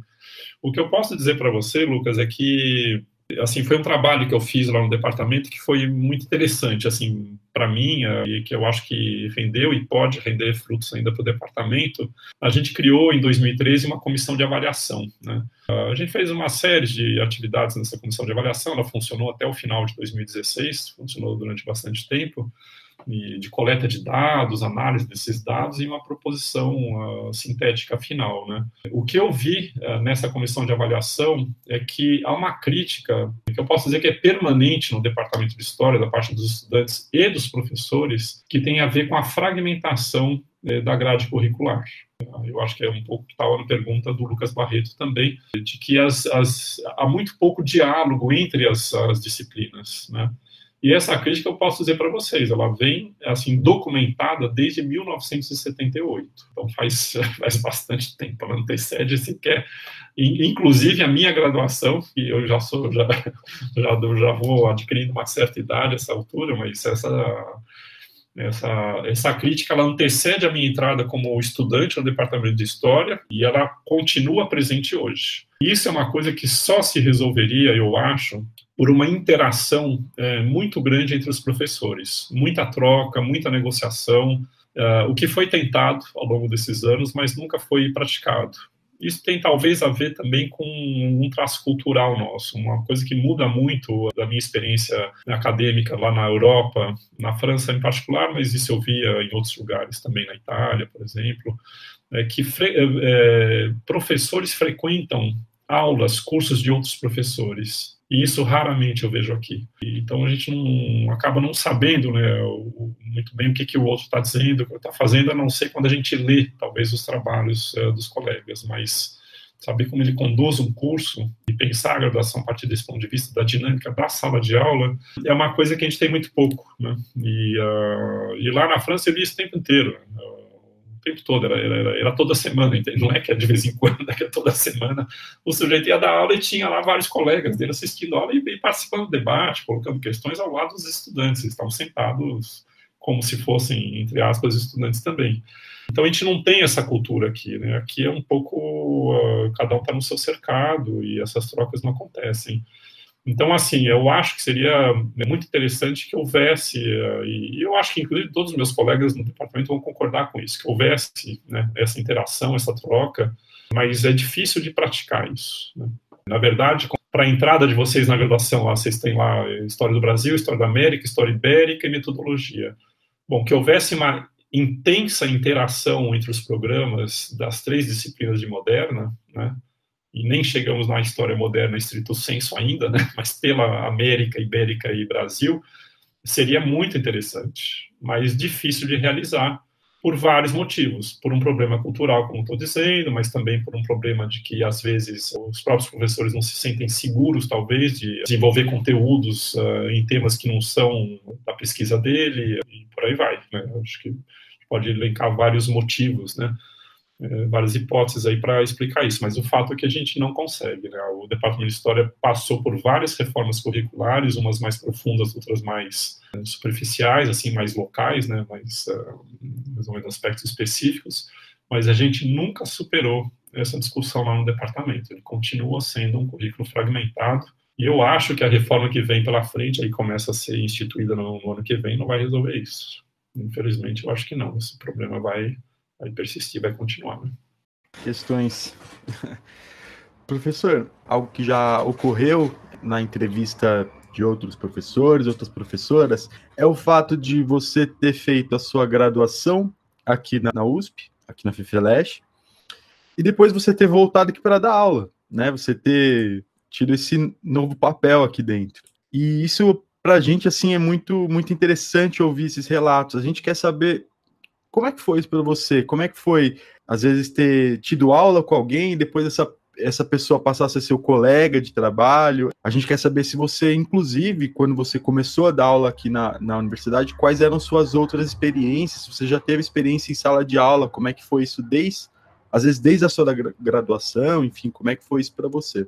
É, enfim, não, não, foi planejado, né, voltar para o departamento de história, não foi absolutamente planejado. Na verdade, quando eu voltei para o Brasil depois do meu doutorado, o primeiro concurso que eu prestei foi na UERJ, né, na Universidade do Estado do Rio de Janeiro, onde acabaram me chamando, né, uh, para assumir a vaga lá, mas eu tava mesmo, já estava também quando eles me chamaram finalmente, eu estava prestando o concurso na USP, eu falei, olha, eu não vou assinar agora porque eu estou prestando um concurso na USP e eu prefiro ficar aqui uh, em São Paulo por questões familiares, né? Eu me interessava ficar perto da minha família, meus filhos, então tinha essa questão colocada, né? Então, infelizmente eu consegui a, vaga no departamento de história e acabei né, podendo é, ressituar minha vida aqui no Brasil, perto da minha família, né? Então, que foi muito bom pessoalmente. Agora, não era planejado voltar à USP. A USP eu acho que é um lugar ótimo para trabalhar, tem muitos problemas lá, eu posso falar longamente sobre os problemas porque eu vivo intensamente todos eles, é claro, é, mas é um lugar, é, eu acho, privilegiado para a gente trabalhar. Tem muitas qualidades também na Universidade de São Paulo, indubitavelmente, né? É uma universidade muito importante no cenário brasileiro, não há dúvida disso, latino-americano e mesmo mundial. Eu acho que é uma universidade que tem uma, uma presença de importância muito grande. Então, trabalhar nela é também usufruir do que faz da USP uma universidade né, importante e significativa nesse cenário, né? Agora, tem isso de fato, né, que é, é curioso, assim, mas enfim, também a gente vê tudo isso com, com naturalidade conforme é, as coisas vão acontecendo, mas efetivamente eu tive, uh, eu tenho como colegas ex-professores, né, e muda um pouco a relação. Mas acho que o que impacta mais, na verdade, é a experiência de você uh, sair da cadeira do estudante e passar para né, para a cadeira em frente ali embaixo da lousa, né? Antigamente tinha, vocês não conheceram isso, mas eu, a, tinha um tablado né, que colocava a cadeira do professor e a mesma professora um pouco mais alta. É uma pena que a gente perdeu, Fih, por uma questão de legislação, né, para não impedir a circulação, acho que de, cadeira, de cadeirantes e coisa assim, mas dar aula lá no departamento de história agora sem esse tablado é muito ruim, porque uh, eu não consigo ver a classe, né, a gente está todo mundo no mesmo nível, né, na mesma altura e, eu perdi muito a visão, né, tem que ficar de pé para poder ver a, a, sala e ficar quatro horas de pé não é muito fácil. Mas acho que a mudança maior é essa. Assim, eu comecei a dar aula muito cedo na, na, minha experiência laboral. Eu tinha bons conhecimentos de inglês e eu ensinei inglês. Eu passei a ensinar, mas por pouco tempo. Uh, com 16 anos de idade, eu estava dando aula de inglês numa escola de línguas, né?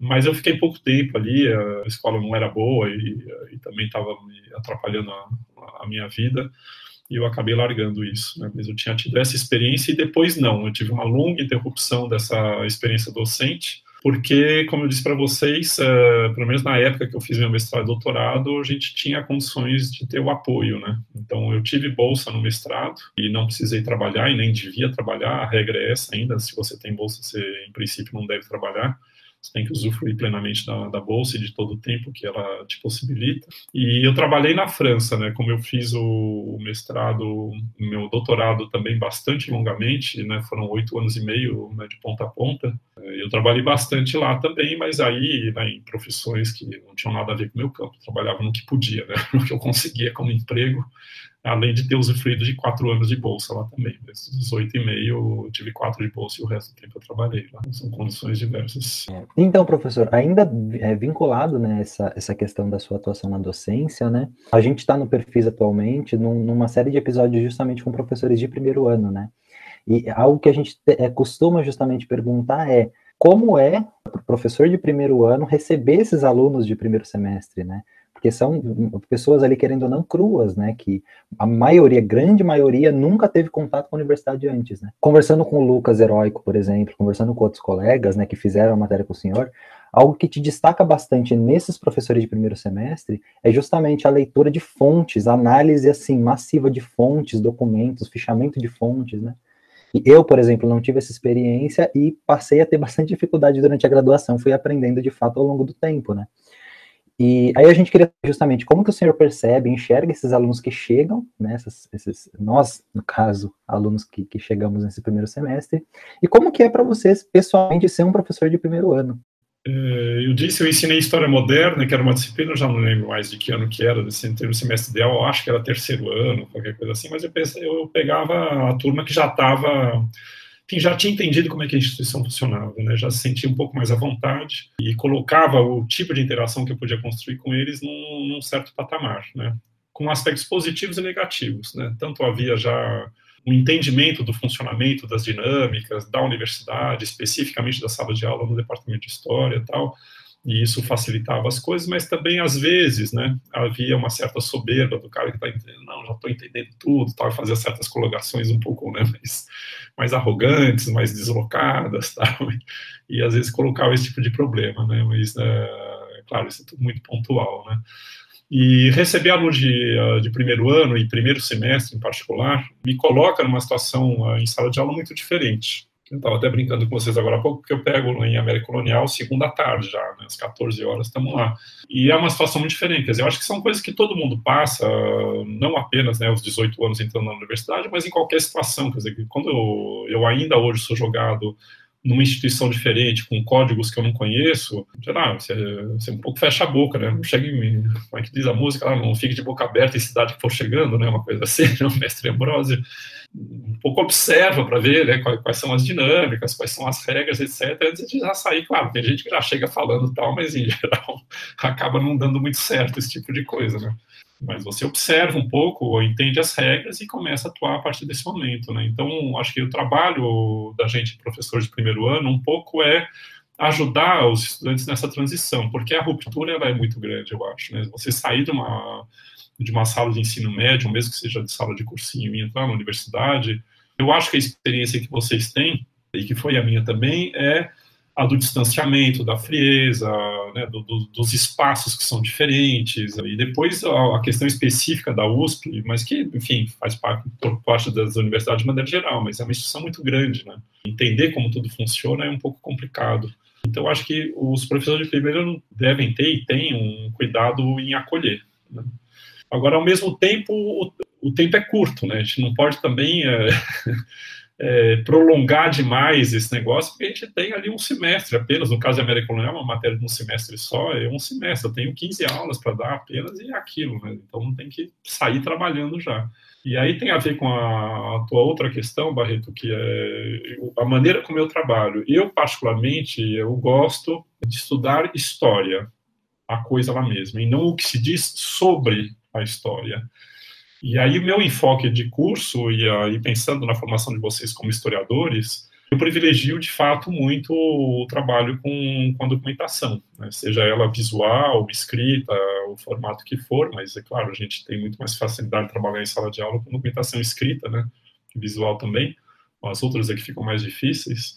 Isso é uma coisa que eu gosto, eu entendo que história é se enfrentar com isso, com essas dificuldades do trabalho com documentação, e eu tento, mesmo que seja um curso de, de primeiro semestre, primeiro ano, é, já dá rapidamente as armas para que uh, os estudantes uh, se habituem a esse tipo de trabalho, que é um trabalho complexo, uh, difícil. Não é só pelo meu gosto pessoal, mas também pelo meu compromisso com vocês. Quer dizer, eu estou falando é, historiadores, não apenas historiógrafos, né? E, e, eu tenho que ensinar vocês de alguma maneira, dentro dos meus limites, do que está ao meu alcance, a a saber uh, ler a uh, documentação e fazer crítica dessa documentação.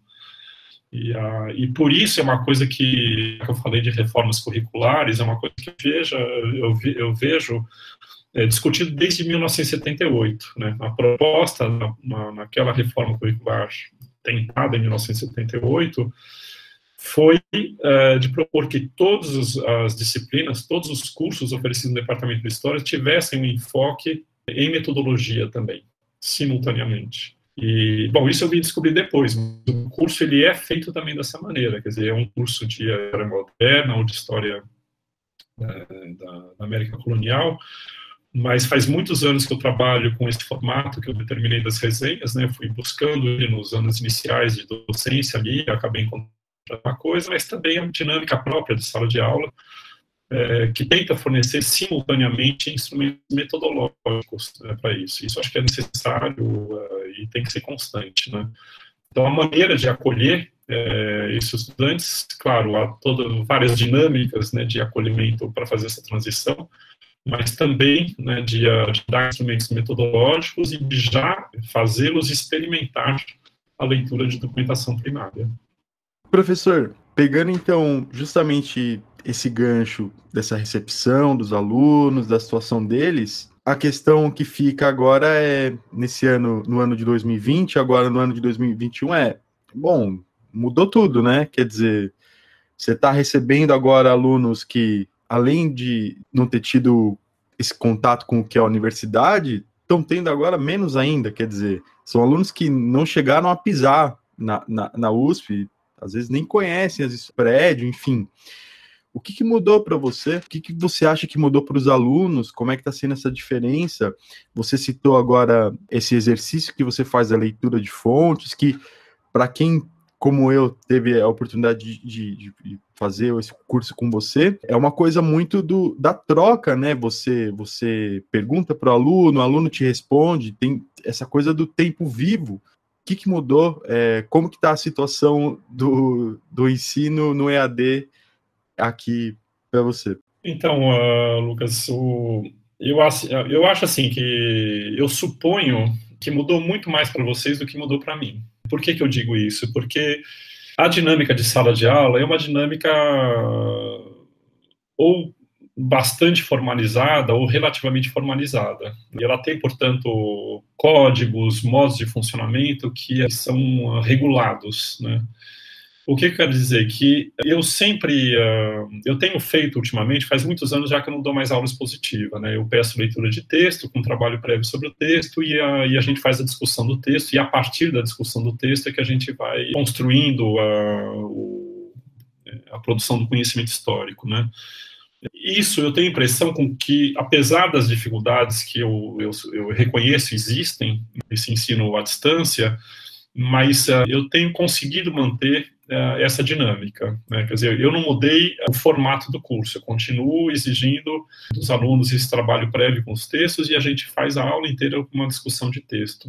O que, que muda e dificulta para mim como professor é que a interação do debate pela rigidez da, da, internet, esse negócio de que não dá para duas pessoas falarem ao mesmo tempo, por exemplo. Se duas pessoas falarem ao mesmo tempo, a gente não escuta ninguém. Bom, no mundo real também é assim, né? Não convém que duas pessoas falem ao mesmo tempo, mas dá para dá para acolher, dá para acolher, né? Uma, uma intervenção, uma interferência, dá para perceber, uh, inclusive no visual, né? A, a vontade de, uh, de outras pessoas interferirem naquele momento específico da discussão e eu perceber que é aquele tema que está sendo falado por um estudante ou por mim mesmo naquele momento que alguém ou outras pessoas querem reagir sobre aquele ponto específico, mesmo que ele não seja interrompido, mas eu posso voltar é, àquele ponto, etc. Né? Então isso fica muito duro na, na internet, mas eu consigo manter mais ou menos bem a dinâmica que eu tinha antes. O que eu acho que muda e muda demais é para vocês, porque vocês perderam o espaço de sociabilidade, né? A interação, é, ela sendo, uh, como já era na dinâmica de sala de aula presencial, mas mais agora na internet, muito centralizada na figura do professor, e sobretudo de vocês não terem um espaço de corredor, de café, do vão da história, etc., lá para se encontrarem, conversarem, isso eu acho que muda demais, né? O ano passado, quando começou a pandemia, vocês talvez tenham conhecimento disso, um, um jurista e filósofo italiano, Giorgio Agamben, né, soltou uma carta muito interessante, uma cartinha curta de duas páginas, tal, dizendo que os estudantes deviam se recusar né, a perder os seus espaços de sociabilidade. Eu comentei esse ano com os estudantes que estavam chegando sobre essa carta, e, a, e aí eles ficaram curiosos com a carta, mas conforme eu estava falando, eu já não queria mais uh, difundi-las, porque é uma loucura, né? Dizer que no meio da pandemia não vamos nos encontrar e nos recusar ao isolamento é uma loucura total. E aí depois eu fiquei sabendo que o Agame retirou a carta dele, né? ele se arrependeu do, né, dos termos um pouco enfáticos demais do que ele estava defendendo lá, mas eh, ele não deixa de ter, ter razão nesse ponto, quer dizer, eu acho que que é sobretudo para os estudantes, que houve uma perda muito grande, que é a perda do espaço de sociabilidade na carta da Gamba ele fazia referência a esses historiadores, são os clériti vagantes, né, como eram chamados, esses estudantes que não estavam presos a uma universidade, eles andavam pela Europa fre frequentando, né, é, viajando pela Europa e frequentando diversas universidades e enriquecendo a experiência deles nas várias universidades que eles tinham acesso, porque as universidades eram abertas, era simplesmente entrar, sentar, ouvir, participar e pronto, né? E ele enfatizava um pouco essa figura lá e é uma coisa que se perdeu, né? É, bom, a gente até tocou nessa questão, né? Mas agora é tudo mais formalizado, tem que pegar um avião, né? Ter uma bolsa, fazer a estadia do intercâmbio, tudo muito formalizado, tal, que antes era mais aberto, né?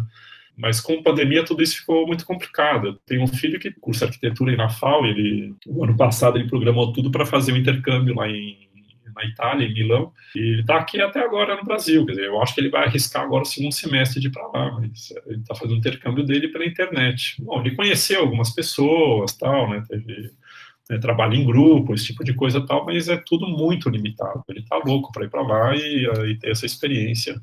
E, e, vai com a cara e com a coragem, né? Não tem, não tem o dinheiro, não tem a bolsa nem nada, ele vai tentar né, arrumar um emprego lá e enfrentar a situação lá. Mas uh, eu espero que ele consiga, que seja bem sucedido, para ele ter essa experiência do contato uh, né, com, com, as pessoas que ele já não tem nem aqui, muito menos lá. Né? Aqui também não tem, mas acho que eu acho que essa experiência toda ela, ela acabou sendo mais pesada para os estudantes do que para os professores. Essa é a minha impressão, mas acho que vocês que podem dizer isso. Então, professor, partindo para o bloco 3 agora, né, que, que a gente tem duas perguntas mais para fazer só para fechar a entrevista. A segunda delas vai ser até curiosa para o nosso público ouvinte, que acho que eles vão ficar bem interessados, mas aí vamos, vamos deixar aí curiosidade e daqui a pouco a gente comenta. É, a primeira coisa que a gente estava pensando, né, para a gente comentar um pouquinho sobre suas outras atuações, né, é dessa presença que a gente já vinha comentando com o senhor em diferentes instituições, como, por exemplo, a Secretaria de Cultura, no, no, durante sua graduação, enfim, né? E você está vinculado ainda a diferentes instituições de pesquisa e de salvaguarda de, de, de, acervos, né? Como é o caso da Brasiliana, né? Da Biblioteca Brasiliana Guita e José Mindlin, lá da Universidade de São Paulo, que acaba sendo muito próxima, querendo ou não, da FIFELESH, né? Muitos, muitos dos estudantes de graduação, pesquisadores, pós-graduação inclusive, acabam acessando a biblioteca da Brasiliana justamente em busca de fonte, de bibliografia e, e, afins, né? Como, como se fosse um, um braço ali, querendo ou não, da FIFELESH, né? Uma instituição meio que, que quase irmã, digamos assim. E aí, considerando tudo isso, a gente queria saber um pouco da sua trajetória, né? Como diretor da Brasiliana desde 2016, se eu não me engano, né? Que o senhor entrou em 2016. E como que você vê justamente esse espaço de atividade da Brasiliana para nós estudantes de, de graduação e pós-graduação e também para os docentes? Exatamente, eu estou da Brasiliana desde uh, junho de 2016, está fazendo agora cinco anos, né? Fez uh, cinco anos agora. Na verdade, eu, eu, eu, tive uma indicação, porque ali não é mandato, né? Eles são, o cargo de diretor é, é indicado pela Pró-Reitoria de Cultura e Extensão Universitária, né? Então, eu tive uma indicação em 16, uh, eh, na pró-reitoria anterior, na gestão anterior, e depois fui reconduzido essa indicação né, na atual gestão. Né? Estavam apreciando de alguma maneira o trabalho que eu estava fazendo e me mantiveram lá na direção por mais uh, esses quatro anos, agora que devem se encerrar, agora no começo do ano que vem, conforme troca a, reitoria. Né? Uma das características, acho, bom, talvez duas eu possa dizer assim, eh, entre outras que acho que chegaram ao meu nome, porque houve, na verdade, uma espécie de comitê de busca que foi né, é, prospectar alguns professores da universidade que tivessem um perfil é, afim ao que eles uh, poderiam esperar lá. E eu acho que duas coisas talvez tenham, entre outras coisas, mais influenciado. Um, o fato de eu ter atuado bastante ativamente na, no Departamento de História, numa comissão de, uh, a chamada Comissão de Segurança e Qualidade de Vida, né, que eu cuidei bastante da estrutura física do prédio durante muitos anos. Eu tive lá, eu já nem lembro, tenho até isso marcado aqui, posso recuperar Olha, eu tive nessa comissão de 2002 a 2006, de 2008 a 2012, de 2014 a 2016. Eu fiquei praticamente toda a minha vida docente, né, virtualmente uh, nessa comissão e cuidando de várias questões que dizem respeito a, digamos assim, a estrutura física uh, e material do, do prédio que dão sustentação à atividade de pesquisa. O prédio da Brasiliana é um prédio extremamente complexo, é um prédio moderno, com equipamento um pouco sofisticado, e ele requer uma atividade de zeladoria de cuidado ali bastante intensa, né? E eu imagino que isso tenha contado de alguma maneira, porque eu tinha uma atividade bastante atuante, assim, né, nessa comissão. E, por outro lado, o fato, eu acho, tudo isso é um pouco no terreno das hipóteses, o fato de eu ter uh, passado muitos anos fora do país, a minha escolha pela França não era especificamente pela França apenas, para fazer o doutorado, mas era um lugar estrategicamente uh, situado, porque a França tem uma fantástica biblioteca, é uma das maiores bibliotecas do mundo, a Biblioteca Nacional, onde eu encontrava coisas que publicadas no Brasil, que eu não encontrava aqui no Brasil, eu encontrava lá, para dizer para vocês. Né? Livros que não estavam na biblioteca, estavam esgotados, que você não achava em lugar nenhum, lá tinha. Né? Tinha uma biblioteca fantástica e estava, assim, é, estrategicamente situado perto dos, dos arquivos que mais importavam a minha pesquisa, que eram na Itália e em Portugal, Portugal e Espanha, né?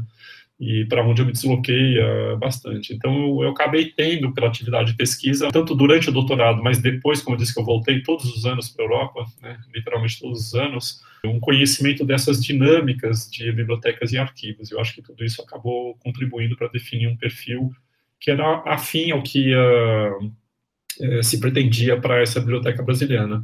A biblioteca ela tem um projeto voltado não só à pesquisa presencial, numa sala de leitura, mas também à digitalização do seu acervo. É, o projeto é digitalizar todo o acervo da Brasiliana, o que vai sendo feito aos poucos, né, com a, medida das nossas pernas, e isso nos coloca em contato com o mundo inteiro. Quer dizer, a gente pode medir pelos instrumentos né, analíticos acesso às nossas plataformas digitais que o acervo da Biblioteca Brasileira é acessado, claro, no Brasil inteiro, né, pelo Brasil inteiro, mas é acessada bastante por uh, pesquisadores nos Estados Unidos, Portugal, vários países da África e, e por aí vai. Né? A gente tem um, uma interação com vários países, é claro, né? muito mais Brasil disparado, né? mas os outros países depois vêm com uma presença muito interessante, né? vários países da Europa, da África e mesmo da Ásia. Né? Essas questões contam, eu acho, para definir o que, que é o projeto, a missão e, a, e as atividades que são desenvolvidas na Brasiliana. Então, é, uma parte da atividade do que a gente faz lá é uh, dar acesso à documentação da maneira mais uh, livre uh, possível, né? Tudo download gratuito, né? Sem nenhuma restrição, etc. É tudo liberado dessa maneira.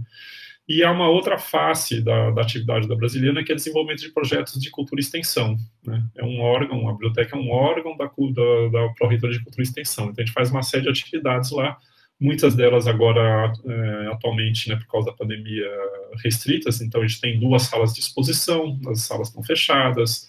A gente tem uma, uma sala lá que a gente fazia né, conferências, debates, mesmo apresentações musicais, ali no térreo, que também está fechada é, a pesquisa presencial também está tá, tá fechada tal, mas a gente vem desenvolvendo uma série de projetos, e, uh, inclusive um que, que, eu destaco aqui, que a gente começou a desenvolver logo que eu cheguei na biblioteca, que eu chamei de uh, projeto 3 vezes 22, né? No horizonte, já, claro, mesmo que tivesse lá em 2016, 2017, mas no horizonte de que a gente teria pela frente essa data, eh, 2022, onde se comemoram 200 anos da independência, entre aspas, do Brasil, a coisa está difícil, e os 100 anos da Semana de Arte Moderna, a gente desenvolveu um projeto que deve se encerrar esse ano, nossa ideia não é fazer essas coisas em 2022, porque eu acho que haverá né, uma, um tsunami de atividades nesse sentido, mas de fornecer material livre, vídeos, livros, eh, debates gravados, e sobretudo que deve sair agora esse ano, que a gente está apostando demais, que é material didático para ensino médio, de alta qualidade, uma coisa que estão fazendo muito interessante são uh, itinerários né, uh, interdisciplinares que vão ser liberados agora no segundo semestre e que vai interagir com a escola, né, ensino fundamental e sobretudo ensino médio, né, o final do ensino fundamental e ensino médio, numa reflexão sobre essas três datas no momento crítico da história do Brasil, quer dizer, comemorar 200 anos de independência com com Bolsonaro na presidência e, o Brasil tendo como principal atividade econômica exportação de, uh, de produtos agrícolas, né, como se fazia né, há 500 anos atrás, está tá meio difícil. Né? É um momento muito difícil, mas que justamente por isso mesmo exige uma, uma, uma reflexão extremamente crítica. Então, a gente está tentando abranger tudo isso, né, desde material didático para ensino médio, fundamental e médio, mas também um debate qualificado em nível universitário e que deve resultar, já está resultando né, em vários produtos, estão todos né, no que já está pronto, está lá no, no, site da biblioteca, mas muita coisa vai sair ainda nesse segundo semestre, né, vários livros e, uh, e vídeos e, e, sobretudo isso que a gente está muito contente com esse material didático, né, para que a gente possa fazer esse trabalho né, de, de, resistência e crítica num momento difícil da, da, da nossa história. Na verdade, eu quero, é, hum. mais, é mais complementando a pergunta, é hum. uma curiosidade que a gente ficou, é quais são as relações que são estabelecidas entre a Brasiliana e o IEB, né, o Instituto de Estudos Brasileiros, que é, querendo ou não, ali no mesmo espaço, né? Se existem vínculos, enfim, administrativos, de pesquisa, ou vínculos realmente é, é, relacionados a, aos projetos de, de, de extensão. Né? Eu queria fazer só um comentário muito breve, que não precisa de resposta, é só que eu tenho muito apreço pela Brasiliana especificamente, porque lá foi o primeiro lugar em que eu vesti as luvinhas, toquei alguma coisa que trouxe materialidade para tudo aquilo que eu estava estudando. Enfim, quando a gente puder, alunos e alunas de história do Brasil, frequentem acervos, é muito, muito importante. Obrigado. Então, a, assim, o que a USP recebeu uh, do José Mindlin da Gita Mindlin foi, de fato, um presente fantástico, assim, porque a, a biblioteca dele eu digo para vocês, vem gente, uh, né, uh, a gente pensa muito né, do brasileiro indo lá fora pesquisar, mas vem gente de fora para pesquisar os livros da biblioteca dele, porque tem livros que só tem aqui. São uh, ah, 32 mil títulos, são 60 mil volumes que ele doou para a universidade, é uma biblioteca portentosa, né, e muito escolhida, né, são uma boa parte do que a gente tem ali são de obras raras, ou uh, do que se chama de obras especiais, que não são raras em si, mas que são especiais porque tem uma dedicatória do autor, alguma coisa assim, é que dão uma distinção para essas obras, né?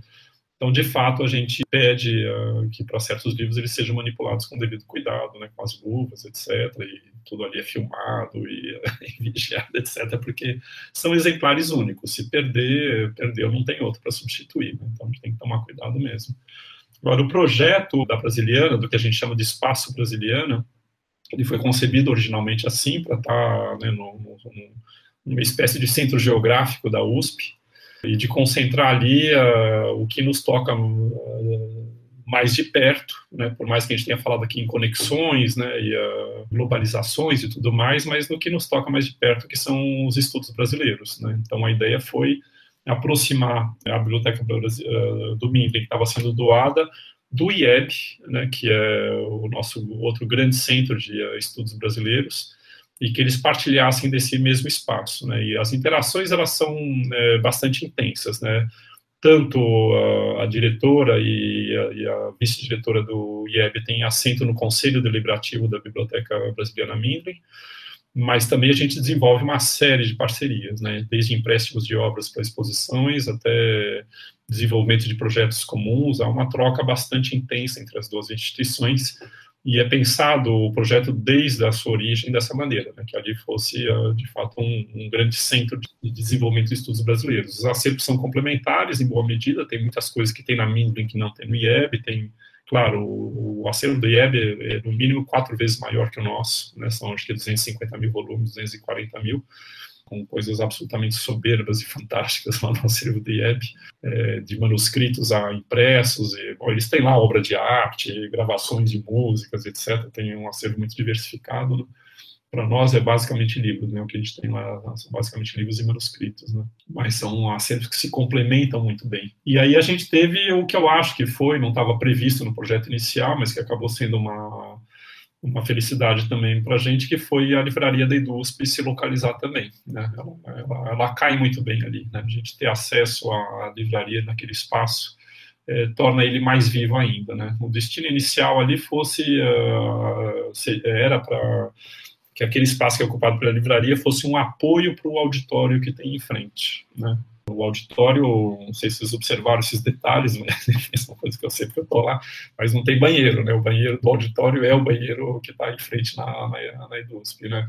Mas também toda a, situação de lançamento de livros, o coquetel num evento, a, todas essas coisas seriam feitas na livraria de EDUSP, eventualmente ainda são feitas só que no andar de cima, na, na lanchonete ali. Mas foi muito bom e acho que enriqueceu o espaço o fato da livraria ter vindo para lá e a gente acolhe a livraria da EDUSP com muita alegria porque uh, isso não faz mais do que intensificar né, a, a, proposta original do, do projeto. É, e o senhor falou agora da livraria do DUSP, né, e acaba sendo justamente o que a gente estava conversando antes, um espaço de sociabilidade que foi perdido, infelizmente, pela pandemia. Né? Eventos virtuais acabam perdendo muito desse, desse, desse contato com as pessoas mais próximas, né? enfim. E vocês têm ainda, graças aos técnicos lá da, da biblioteca que, de informática que são muito bons, Francisco e Maurício, lá vocês têm uma boa internet ali naquela, naquela praça coberta lá. Das melhores conexões abertas Wi-Fi da USP estão lá no Espaço Brasiliana e, e eles mantêm aquilo com muito carinho para vocês.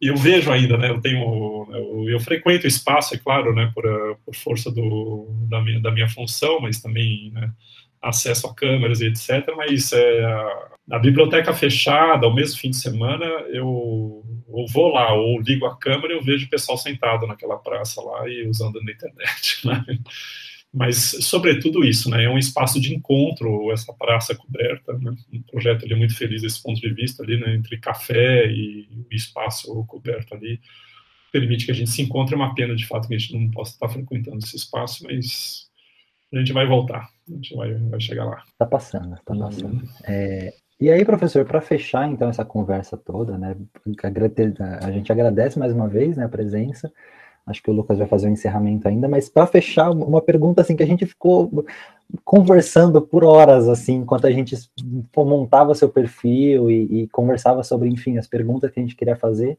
Atuação como docente, atuação como pesquisador, mas tem atuação também em consultorias, né? E a gente notou que, que o senhor atuou em um jogo de cartas, né, como consultor de um jogo de cartas, o Super Trunfo Civilizações e além também da consultoria a questões do Enem. A gente queria muito saber como que foi essa experiência, né? Como foi essa trajetória, como você chegou ali, né, nessa, nesse, nesse espaço, tanto pessoalmente como foi para você, quanto profissionalmente, né, na sua carreira, enfim. Então, uh, Lucas, foi, foi acaso tudo isso, quer dizer, eu, eu fiz algumas atividades de consultoria, o Enem foi uma coisa mais continuada, eu acho que eu, uh, eu, eu ajudei a construção do Enem durante quatro anos, se não me engano, já não lembro mais, e isso foi uma coisa mais continuada. Depois teve algumas coisas pontuais, um negócio lá né, nos 450 anos de São Paulo, se não me engano, para a Rede Globo. Eles chamavam de pílulas, né, não sei lá o quê, mas eram videozinhos de um minuto só que uh, eu e, e, e, mais duas pessoas, se não me engano, não lembro da Janice, não lembro se tinha mais alguém, talvez fosse só eu, Janice, já não lembro mais, faz tempo isso mas que a gente né, ajudou a construir e dar fundamentação histórica esses vídeos. E apareceu esse da Grow aí, que é, é eu acabei, era um jogo que eu acho que vocês não jogam mais, mas há uns anos atrás eles, eles eram né, muito praticados, você jogou, Lucas. Então, eu acabei virando o herói dos meus filhos nesse momento aí, porque o Super Trunfo que eu jogava com eles em casa, eles adoravam esse joguinho, e eram pequenos tal, e mesmo já um pouco mais crescidos, eles eles gostavam muito desse jogo, era ótimo de jogar viajando né, no carro, coisa assim e tal, e outras situações, mas enfim. E acabou calhando, né? Foi um convite que me chegou, assim, não sei de onde veio, mas uh, me chegou para mim espontaneamente, da Grow de, de fazer o, o Super Trunfo Civilizações, né? E que eu fiz com muito gosto, assim, foi uma atividade interessante, eu envolvi é, alguns estudantes, né, é, a série em particular me ajudou muito, foi muito ativa, mas é, teve mais gente que colaborou, né, e claro, foram devidamente remunerados por tudo isso tal, para desenvolver uh, esse projeto, e a gente fez uma grande pesquisa, assim, que era né, transcendente com relação aos tempos e aos espaços, né, foi bastante interessante de é, determinar quais eram os parâmetros da carta, né, que, que quais seriam né, os parâmetros de comparação das cartas e, e, pegar essas várias civilizações, né, o jogo tinha lá no mais conta 36, 42 cartas, acho que são 36, mas a gente pegou 42 para descartar algumas, eu não lembro vagamente dos números e tal, mas foi, é, foi uma experiência interessante, conversei com alguns colegas, Marcelo Rede lá no departamento de História, a certa altura me ajudou, por exemplo, né, algumas civilizações aqui, não sabia nada ou praticamente nada, e uh, fui lá conversar com ele, umas dicas tal, e muita pesquisa, né? A gente, a gente trabalhou bastante longamente na pesquisa, é, demorou para realizar o projeto, não lembro quanto tempo eu fiquei, mas uh, demorou bastante, teve algumas interrupções, a Grow nem, nem, nem sempre quis... Uh, Quer dizer, a certa altura eles hesitaram em lançar o produto, depois até quando lançaram eu nem fiquei sabendo, fiquei sabendo depois, aí eu liguei para eles e falei, me manda pelo menos um exemplar aí que eu queria ver como é que ficou. Enfim, mas foi uma relação sempre muito profissional com eles, sempre fui muito apoiado por eles lá e, e eu acho que deu um, um, produto interessante, dentro do limite, claro, da, daquilo, né, porque negócio né, dos cinco ou seis parâmetros da carta, né, espremer né, a história de uma civilização dentro de cinco ou seis parâmetros de uma carta né, de baralho é, é, um pouco desafiador, assim. Mas foi uma experiência bacana e eu acho que né, quando saiu finalmente, meus filhos já eram um pouco grandinhos, assim, mas a gente jogou para ver o que, que dava o negócio lá. Acho que até que ficou interessante, mas vocês talvez possam me dizer melhor do que eu mesmo. Professor, a gente procurou para comprar e não achamos. Eu acho que é uma edição realmente tá limitada. Está esgotado. Quando eu pedi para a Grow, eles falaram: você deu sorte, tem um, um sobrando aqui na gaveta. Literalmente, eles me falaram isso: tem um sobrando na gaveta e me mandaram. é o que eu tenho aqui em casa. Né? Mas parece que está esgotado o troço, que eu suponho que seja um bom sinal. Né? Virou uma edição de colecionador mesmo. Olha só. É, e é interessante porque realmente a gente aqui no PET, a gente prima muito por, por extensão, né? E nada, isso é um, é um, exemplo claro, assim, a gente às vezes se pergunta, né, o quão difícil, puta, como que a gente leva é, o conteúdo da universidade para fora, sem, sem, ser de forma violenta ou intraduzível, e acho que esse, e vendo isso, foi algo que a gente achou muito interessante. Por que isso? Porque é algo que, o quão importante é no momento que alguém, que uma criança está brincando, está se divertindo, ela não está uh, tendo desinformação ali, ela tem alguma curadoria ali, enfim. Foi algo que chamou muita atenção da gente que procura fazer um pouco, sobretudo no podcast como esse. A gente vai agora encaminhando para o encerramento, professor. Bom, como a gente comentou com você já, uma das coisas que a gente gosta de trazer aqui no, no podcast para os nossos ouvintes são o que nós chamamos de dicas culturais. Filmes, livros, enfim, o que você está consumindo agora, sobretudo na pandemia. A gente vai deixar, se você tiver alguma. Nós temos as nossas, mas se você tiver alguma seria muito interessante. Os nossos ouvintes costumam gostar bastante. Bom, eu sou um fanático por filmes, adoro cinema desde, desde sempre, e acho que até mencionei um pouco isso, né, a questão do cineclubismo lá atrás e tal, e, e bom, eu não vejo televisão faz muito tempo, né, a televisão eu acho que não é só a Globo que é lixo, né, acho que todos os canais são lixo, afinal de contas, acho que a gente perde muito tempo com televisão, uh, vendo porcaria, são coisas de baixa qualidade. Eu realmente joguei minha televisão fora faz muitos anos e, uh, e a minha qualidade de vida melhorou muito né, de ter jogado o aparelho fora, né? Mas vejo filmes, né? Dá para baixar filme de tantos lugares hoje uh, e vejo, adoro cinema, mas uh, e tem muita coisa boa, né? Tem muita coisa ruim, sobretudo, mas mas tem muita coisa boa, né? Dá para para citar muita coisa. Agora, a dica de leitura, eu acho que eu vou dar mais dica de leitura do que de filmes. E eu tenho me interessado bastante faz algum tempo por uh, crime organizado. Eu tenho lido bastante coisa sobre crime organizado. Né? PCC uh, e Comando Vermelho, essas coisas todas, tráfico de droga tal. Tenho lido bastante coisa interessante. E vou dar a dica de leitura de uh, três livros, que três autores, na verdade, que eu peguei recentemente e que eu estou lendo com bastante interesse. É Roberto Saviano, o livro chama-se 000, acho que é isso, né? É 000, que tem uma proposta interessante, eu estou lendo com muito gosto esse livro, uh, ele, uh, ele coloca, a proposta dele no início do livro é que o centro do mundo é o México, né? Por, uh, pela carga de violência que se desenvolve no México em torno do narcotráfico, né? E eu acho que isso nos diz muito respeito uh, aqui no Brasil. Né? E aí, uh, na sequência, Roberto Bolanho, especialmente o livro dele 2666, que trata também dessas questões. E uh, um autor que eu acho que não está traduzido para o Brasil, tem uma trilogia também sobre narcotráfico, drogas, que é o Don Winslow, D-O-N Winslow é W-I-N-S-L-O-W. São três autores uh, que escreveram uh, romances, enfim, o do Saviano é mais né, um, pouco reportagem, depoimento, mas uh, são três autores que estão girando em, em, torno das questões crime organizado, narcotráfico, que são coisas que estão estruturando, eu acho, o, o capitalismo atual e as nossas relações sociais e mesmo políticas. Né? Então, acho que são três autores que vale a pena ler. Fica a dica aí. Muito obrigado, professor. Lucas, você quer passar a sua, sua, sua dica? Claro, claro, pode ser. Na verdade, eu trouxe duas dicas culturais hoje. É, a primeira delas é um podcast, chama Podcast Hora Americana. É, ele foi criado justamente com o intuito de discutir temas relacionados à história das Américas, né? E ele é um projeto de extensão, na verdade, né, produzido por professores de universidades, institutos federais do Brasil, né, e trazem, ele, ele, a proposta deles é trazer justamente convidados para entrevistar e discutir temáticas é, acerca dos diversos temas de fato, né. A gente tem alguns nomes, como, por exemplo, a Thais Batista, a Naili Gorsi, o Caio Pedrosa da Silva, Luiz Guilherme Calil e o Rodolfo dos Santos, né, são, são nomes aí de algumas universidades do Brasil, que estão justamente administrando e produzindo isso. Está lá disponível no Spotify, muito provavelmente nas outras redes de streaming de podcast também. A outra dica cultural que eu, que eu queria trazer, talvez alguns já conheçam, enfim, é um livro bem recente que saiu, organizada pela professora Maria Lígia Prado, que chama Utopias Latino-Americanas.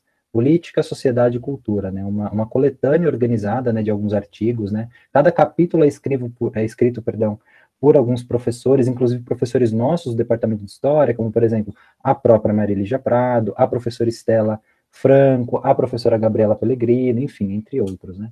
Então, é, um, é uma, uma obra bastante interessante, né, além do podcast que eu queria deixar aqui, eu acho que se vincula justamente com, com a temática das Américas, né, o professor Zerão como professor das Américas, e é isso. Valeu, Lucas. Eu trouxe, primeiro, uma indicação de um filme que é um filme bastante conhecido, mas que eu achei interessante trazer um pouco pela aproximação com a temática do professor, enfim, não sei qual é a ideia dele sobre o filme, se ele quiser ele pode dizer, mas foi um filme que me marcou muito por eu ter assistido antes da graduação e depois de ter feito América Colonial especificamente, que é o filme A Missão, que é um filme é, dirigido por é, Roland Joffé, que é um filme lançado acho que em 86, se não me engano, tem a trilha sonora do, do Ennio Morricone, muito bela, enfim, para quem está querendo entender um pouco dessa relação entre religiosos, indígenas, um pouco romantizada em alguns aspectos, mas eu acho, eu acho interessante. Algo que me chamou até um pouco a atenção pelo professor ter, ter citado e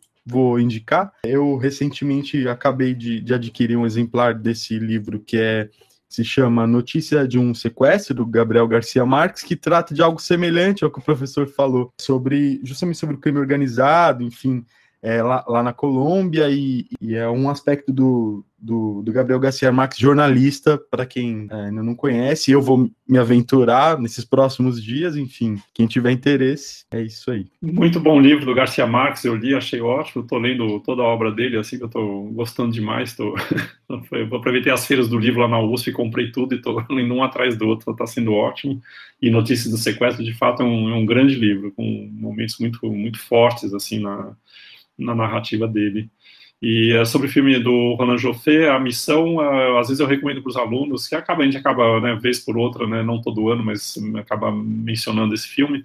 Eu recomendo muito o making off do filme, muito interessante, muito interessante por toda a confusão que tem por trás da, das filmagens, é extremamente interessante. Então fica aí as dicas complementares aí. Muito obrigado, professor. Hum, já encaminhando para o nosso encerramento, algo que a gente costuma perguntar, professor, é se tem alguma coisa que você que a gente não perguntou e você queria falar, citando um pouco aqui o, o Abujan.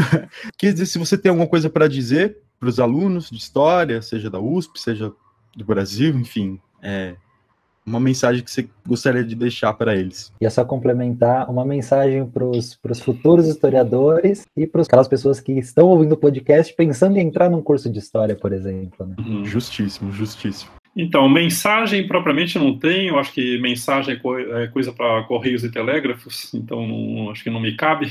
Mas talvez isso que a gente conversou uh, que, né, sobre esse momento difícil da, da pandemia, hum, apenas isso, né? De que eu não sei se a gente vai voltar para o mundo pré-pandemia, eu acho pouco provável, acho que as coisas vão se modificar, mas que a gente tem que ter força e resistir, é a única coisa que eu posso dizer que a gente tem que é, não se deixar abater, manter a espinha ereta e resistir é a única coisa que posso dizer nesse momento complicado que a gente está vivendo.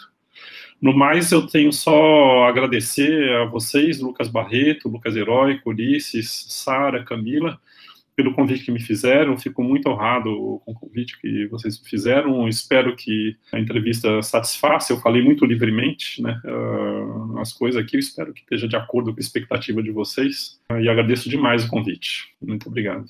Bom, sem dúvida que a, a entrevista foi extremamente satisfatória para a gente. Tenho certeza que vai ser para todo mundo que, que vai ouvir daqui para frente.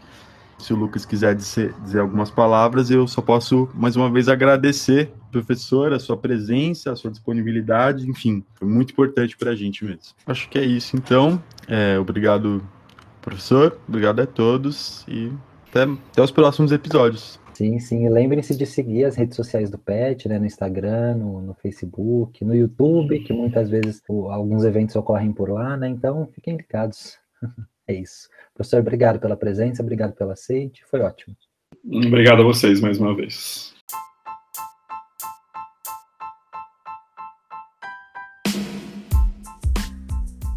Bem, pessoal, por hoje é só. Muito obrigada por terem ouvido até aqui e não se esqueçam de acompanhar as nossas páginas nas redes sociais.